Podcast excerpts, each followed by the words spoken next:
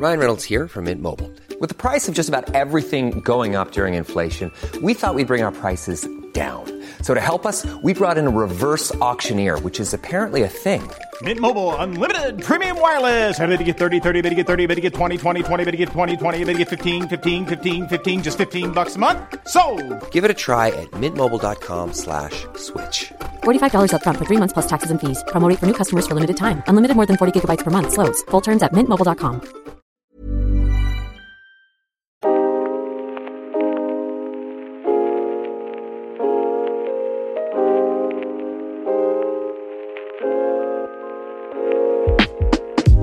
Bonjour à tous, bienvenue sur le comptoir de la psychologie. Je vous retrouve pour la seconde partie de l'épisode sur le diagnostic. En première partie, j'ai plutôt euh, expliqué la place du psychologue face au diagnostic et l'intérêt, puisque j'y suis euh, favorable au fait qu'on participe au diagnostic, que ce soit quelque chose qui fasse partie de nos pratiques, de nos interrogations, de la rencontre avec les patients. Et là, en seconde partie, j'ai envie d'amener quelque chose de plus euh, critique, non pas sur le diagnostic en tant que tel et son utilité, mais sur ce qu'aujourd'hui est véhiculé autour de ça, ou comment avoir une écoute plutôt attentive aux enjeux des diagnostics pour les patients. Puisque oui, aujourd'hui, euh, on peut dire, et bon, ça a toujours été le cas avec euh, des variations différentes, mais la maladie, c'est quand même une identité, un statut. J'écoutais une conférence de la SPP de Sicone, qui, il me semble qu'il citait quelqu'un, mais il parlait du fait que être malade, c'était avant tout être euh, considéré, nommé, désigné malade par l'autre et par soi. Et le fait que plusieurs patients peuvent par exemple me dire qu'ils se sont mis en burn-out. Je me suis mis en burn-out. Vous allez me dire que c'est plutôt une maladresse du langage, mais en même temps je les trouve pas si loin de la vérité c'est-à-dire se mettre en état de maladie, se nommer malade. Et que c'est une façon quand même de se présenter à l'autre, de s'y identifier. Pour autant, ça ne veut pas dire qu'on doit se laisser happer par le diagnostic comme quelque chose d'identitaire qui qualifie quelqu'un. Il n'y a pas d'ailleurs un psychotique qui dit ce qu'est un autre psychotique. Et aujourd'hui, il y a vraiment quand même une quête à ces démarches diagnostiques, comme quelque chose qui viendrait euh, soulager la souffrance ou le fait de la nommer. Ça permet aussi, bien entendu, de participer à une identification d'un groupe, à une explication, une compréhension face à certains mots qu'on peut vivre. Et en même temps, je pense qu'il faut toujours avoir en tête que ça se limite. Parce que le sujet est aussi autre que ce diagnostic.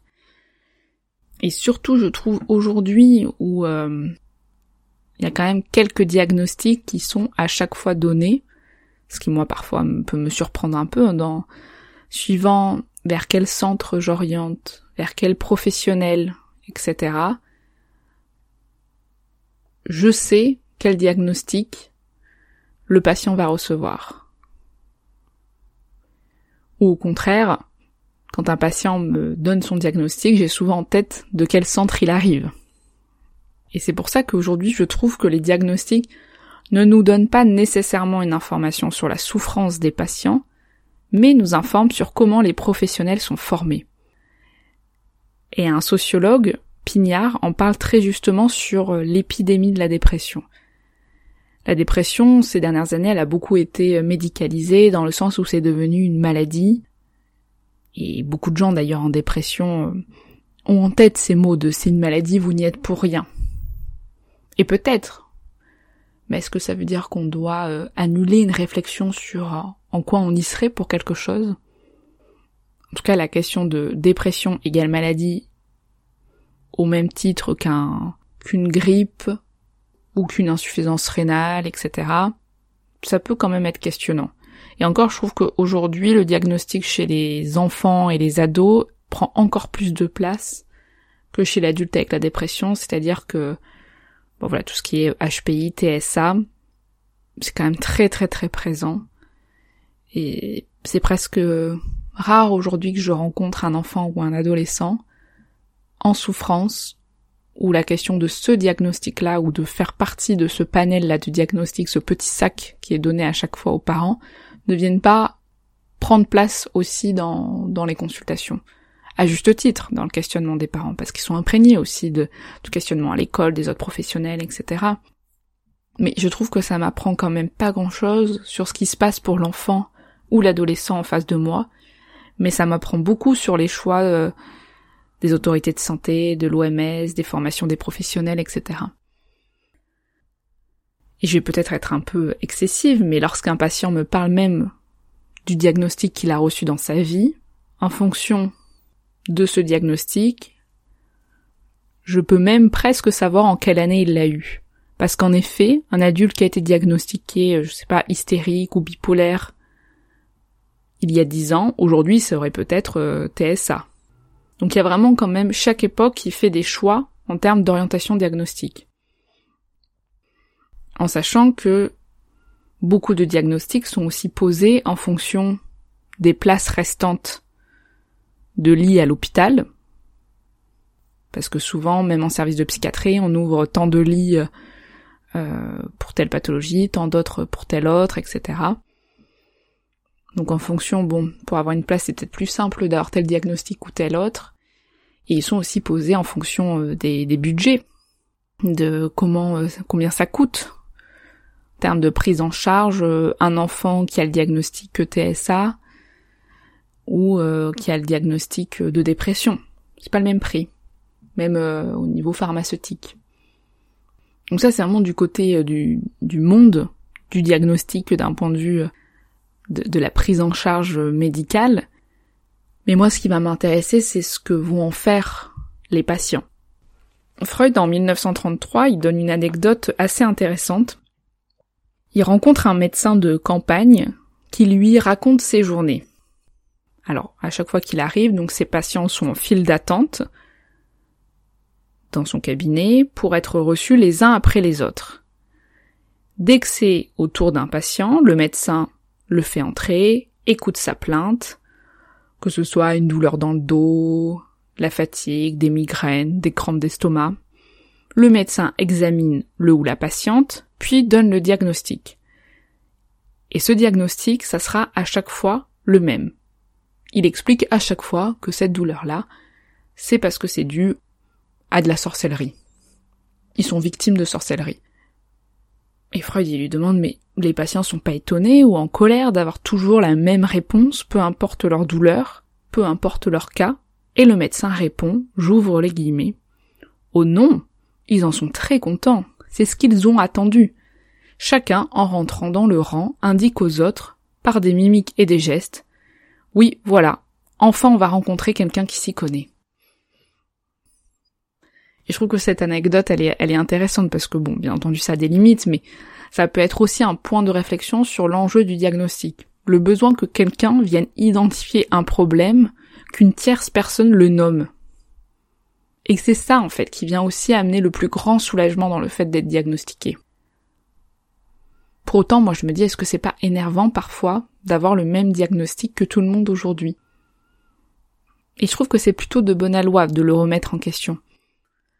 Il y avait un ado en, séance qui me disait que avant c'était spécial d'être HPI, que personne savait vraiment ce que c'était, etc. Mais qu'aujourd'hui c'était être comme tout le monde, et qu'il n'y a rien de pire qu'être comme tout le monde, avec toute la déception que ça lui renvoyait. Et ça veut pas dire que cet ado il est pas HPI ou, ou ses camarades ne le sont pas, j'en sais rien. C'est pas ça le fond de, mon questionnement, c'est plutôt que cet ado-là, à ce moment-là, ce qu'il avait envie, c'est d'être euh, dans une différenciation. Et qu'aujourd'hui, que sa souffrance ressemble à celle des autres, ça en était extrêmement décevant. Et les ados d'ailleurs sont souvent assez critiques de ces diagnostics, je trouve que c'est intéressant. Parfois, bien entendu, ça en, ça en devient compliqué parce que parfois il y a quand même besoin d'une prise en charge médicamenteuse, etc auxquels ils doivent adhérer. Et en même temps, je trouve que la réflexion qu'ils peuvent avoir sur comment on les nomme, elle est pertinente. Parfois, ils en sont même en colère qu'un médecin qu'ils ont vu 20 minutes pose un diagnostic sur eux. Qu'est-ce qui fait qu'ils pourraient savoir quelque chose d'eux?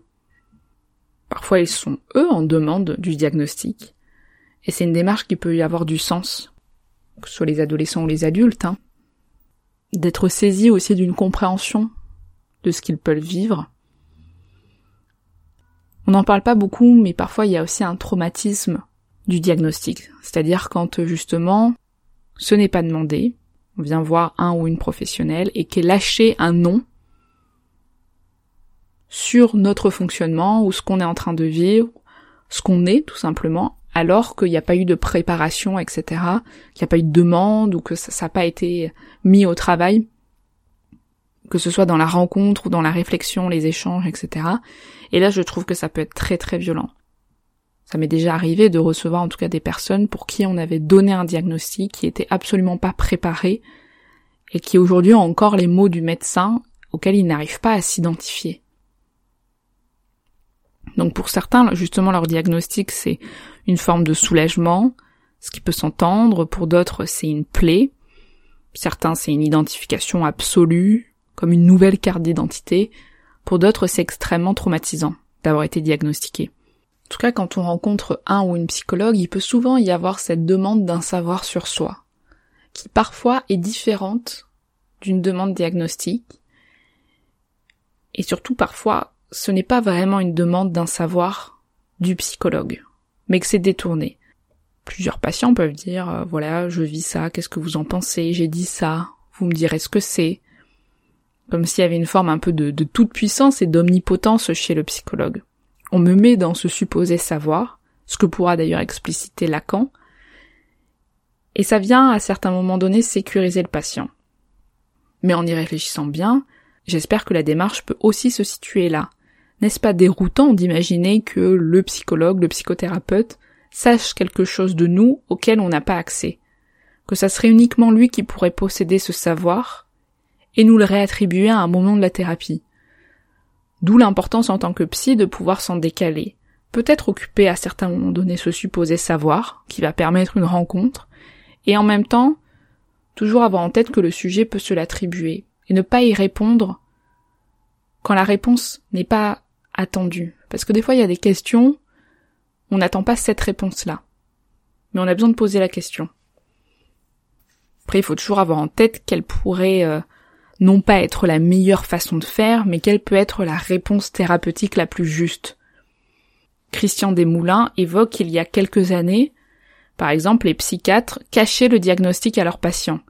Ils ne voulaient surtout pas que tel patient sache qu'il était schizophrène, ou bipolaire, peu importe, et que à ce moment-là, ça pouvait presque être une réponse plus thérapeutique, analytique, de nommer au patient. Que ça pouvait prendre sens. Mais aujourd'hui, la plupart des patients se retrouvent avec un diagnostic qui ne parle pas d'eux. On m'a dit que j'avais un trouble dissociatif, mais je ne comprends pas ce que c'est ou ce que ça veut dire de moi, parce que c'est extrêmement décevant, des fois ça veut pas forcément dire quelque chose de soi et que c'était pas ce savoir-là qu'on attendait en réalité.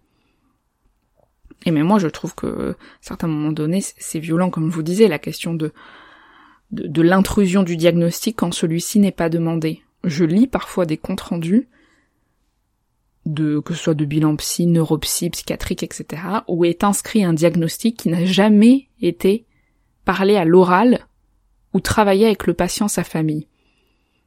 Et moi, ça me paraît absolument dingue en sachant que selon moi, petite parenthèse, mais pour euh, pour les professionnels qui écrivent des comptes rendus, il faut, toujours avoir en tête que ce compte rendu pourrait être mentionné à l'oral du patient. On n'écrit pas quelque chose sur quelqu'un qui ne pourrait pas lui être donné, lui être verbalisé. Parce que lire quelque chose de soi ou entendre quelque chose de soi auquel on n'a pas pu participer ou être informé, etc., ça, ça, peut être quand même très violent. Et c'est pour ça que des fois c'est compte rendu. Alors c'est qu'on est quand on est du côté des professionnels, on manie certains mots, etc., certains résultats, en n'ayant pas forcément en tête toujours que ça va être réattribué au patient, mais certaines familles reçoivent le compte rendu par mail, par écrit, de façon très abrupte, et, c'est très violent. Parce qu'un trouble dissociatif, par exemple, si, si c'est pas accompagné de mots de compréhension, on peut être très dissocié face à ça. Donc le diagnostic, c'est quand même cette idée d'être nommé. Et être nommé, en fonction de là où on en est, ça n'a pas la même signification. Avoir telle pathologie, c'est aussi la façon dont on va se laisser approcher par l'autre, regarder, identifier. Mais on peut quand même supposer que le sujet est ailleurs. Et même dans le verbe nommer, Iskovitch rappelle ce qu'on peut entendre dans ce terme-là. Je sais pas si vous pouvez le mesurer à l'oral. Faut le voir à l'écrit, mais nommer pourrait s'écrire aussi N apostrophe H O M M E R, au sens de nomme, H O 2 M E, comme un acte, nous dit Lacan, un acte pour être du côté des hommes. On a tous un nom, on est identifié par l'autre, et le diagnostic à certains moments donnés peut prendre aussi cette fonction. Donc dans le fait de nommer, c'est aussi cette adresse à l'autre. Et même si encore une fois ça peut prendre tout un sens et du côté des professionnels et du côté des patients, de travailler la question du diagnostic, amener aussi les patients plutôt du côté de leur propre nomination, leur propre souffrance. Quand une fois que celle-ci soit attribuée à de la génétique, une pathologie, un diagnostic, il est tout de même quand même possible d'énoncer quelque chose de soi et de sa souffrance. Comme si on pouvait différencier être en dépression ou avoir une dépression. Voilà pour cet épisode, pour cette deuxième partie. Encore une fois, je pense que les psychologues ont tout intérêt, et pour les patients et pour leur profession, à prendre part au diagnostic. D'ailleurs, il y a beaucoup de motifs de consultation, que ce soit dans le public ou euh, dans le privé, où la demande, c'est de faire un diagnostic. Et que cette demande-là, même si elle peut être décalée, c'est quand même un premier motif de consultation. Donc c'est dommage que les psychologues ne se sentent pas concernés. Parce que la démarche thérapeutique, le transfert, ça peut commencer dès la première rencontre. Donc il faut quand même que les psychologues soient là. Dès les premiers rendez-vous, dès les premières questions. Alors ça c'est plutôt quand on est dans le dans le public parce qu'en libéral c'est un peu plus complexe mais je pense que ça a vraiment du sens. D'y être avec encore une fois tout son patrimoine critique, toute notre façon qu'on peut avoir en tant que psy de s'en décaler ou d'interroger ailleurs ce savoir, ces questions, etc. Mais d'y être. J'espère que ces deux épisodes vous ont plu. Je vous souhaite euh, une bonne journée, une bonne soirée et je vous dis à très bientôt. Salut